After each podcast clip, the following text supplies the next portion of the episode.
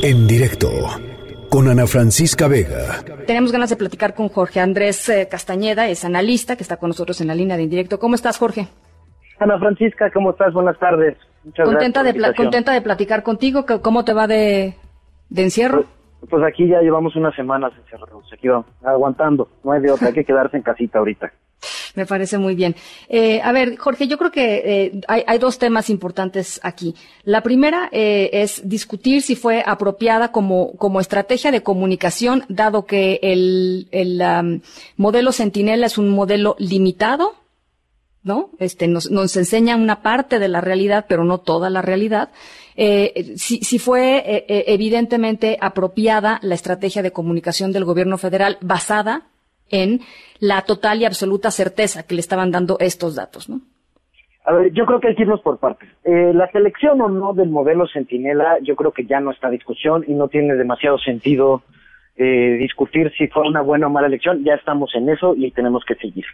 Ahora sí tenemos un problema, o tiene el gobierno un problema, yo creo, muy grave de comunicación, porque a pesar de la elocuencia que pueda llegar a tener el subsecretario Hugo López Gatel, son una serie de mensajes contradictorios que recibimos todo el tiempo. Eh, el subsecretario sí ha dicho muchas veces que se está usando un modelo Centinela que funciona de una forma similar a las encuestas y que tiene un muestreo y a partir de eso se hace una estimación.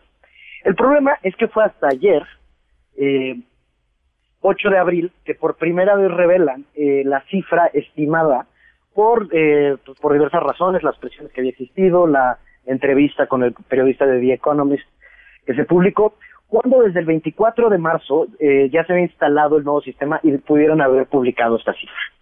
eh, a la gente le confunde mucho ver estas cifras, todo el mundo estamos ahí pendientes, asustados, viendo la conferencia de las 7 donde vemos el mapa de México y los casos confirmados, y al mismo tiempo escuchamos estas historias de la neumonía típica y demás.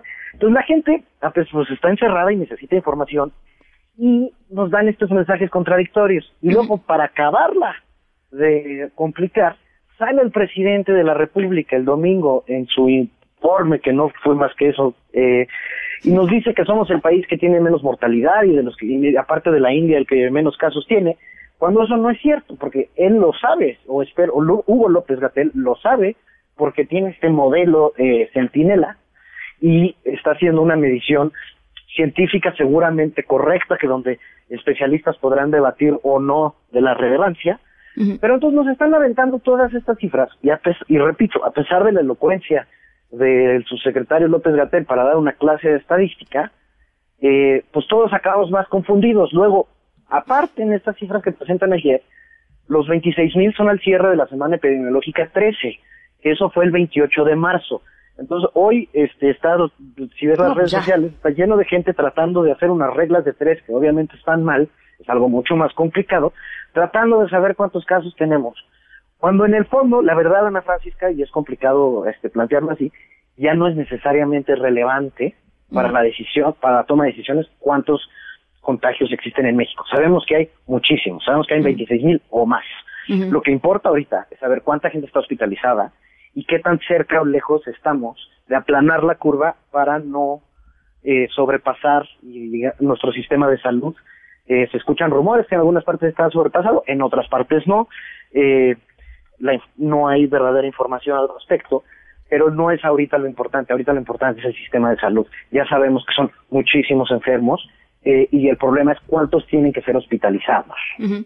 Ahora, eh, lo que sí sería relevante en todo caso, eh, estoy completamente de acuerdo contigo que el modelo Centinela ya ahí está y es lo que hay, ¿no? Es, lo, que hay, este, es lo que hay. Ahora se, se, se van a repartir 300 mil eh, pruebas en los estados y, y, aparentemente en un par de semanas más o en tres semanas más, que yo ya no sé si, si no sé, este, se van a repartir otras 280 mil. Eh, el punto es, eh, ¿Es, es, esto eficiente para combatir y para establecer las políticas públicas necesarias y los recursos necesarios y los insumos necesarios para atender esta pandemia? Este, porque evidentemente, pues estamos navegando sin, sin instrumentos, ¿no?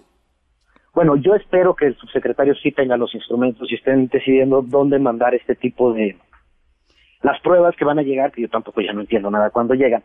Ahora, lo que sí es importante y va a ser importante después es el tema de las pruebas, pero las que son de corta duración y miden los anticuerpos, porque cuando tratemos de empezar a salir de esto, que algún día llegará, porque parece que nunca pues, saldremos de nuestras casas, si alguna vez empezará a suceder, con estas pruebas que miden los anticuerpos se puede definir si una persona ya estuvo infectada o no, y esa persona puede regresar a la actividad si ya tiene los anticuerpos.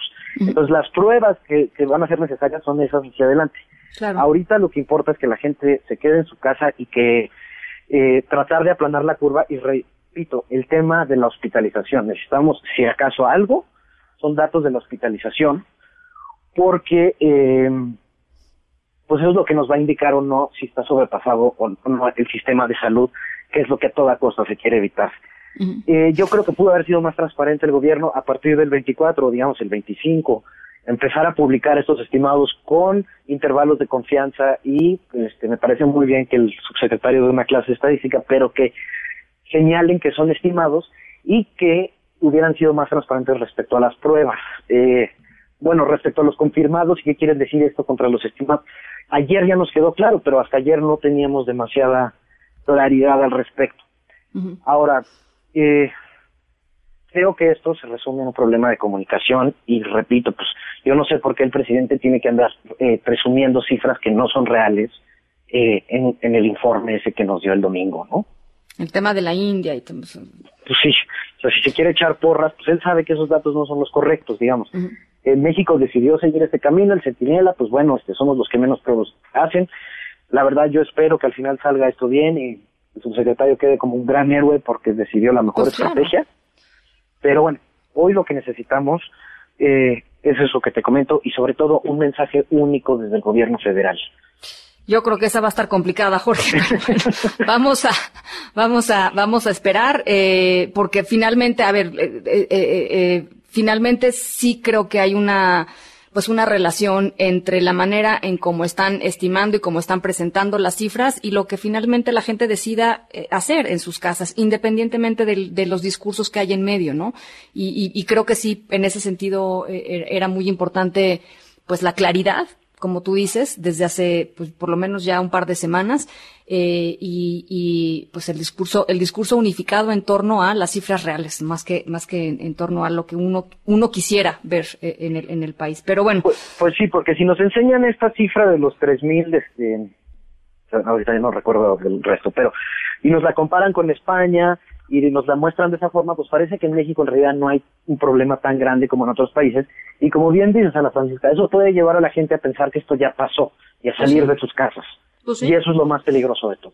Eh, digo, eh, hemos platicado aquí con, estuvimos platicando con Roy Campos en la, en la, en la semana, hay gente que todavía cree que no existe el coronavirus, en fin, ¿no? O sea, eh, y, y, creo que sí, digamos, minimizarlo desde, desde la, desde la autoridad, pues termina, termina minando la, la confianza ciudadana en algo que, que pues tendría que ser muy claro para todo el mundo. Pero bueno, gracias Jorge, te, te mando un abrazo, cuídate mucho y ojalá podamos conversar un poquito más adelante.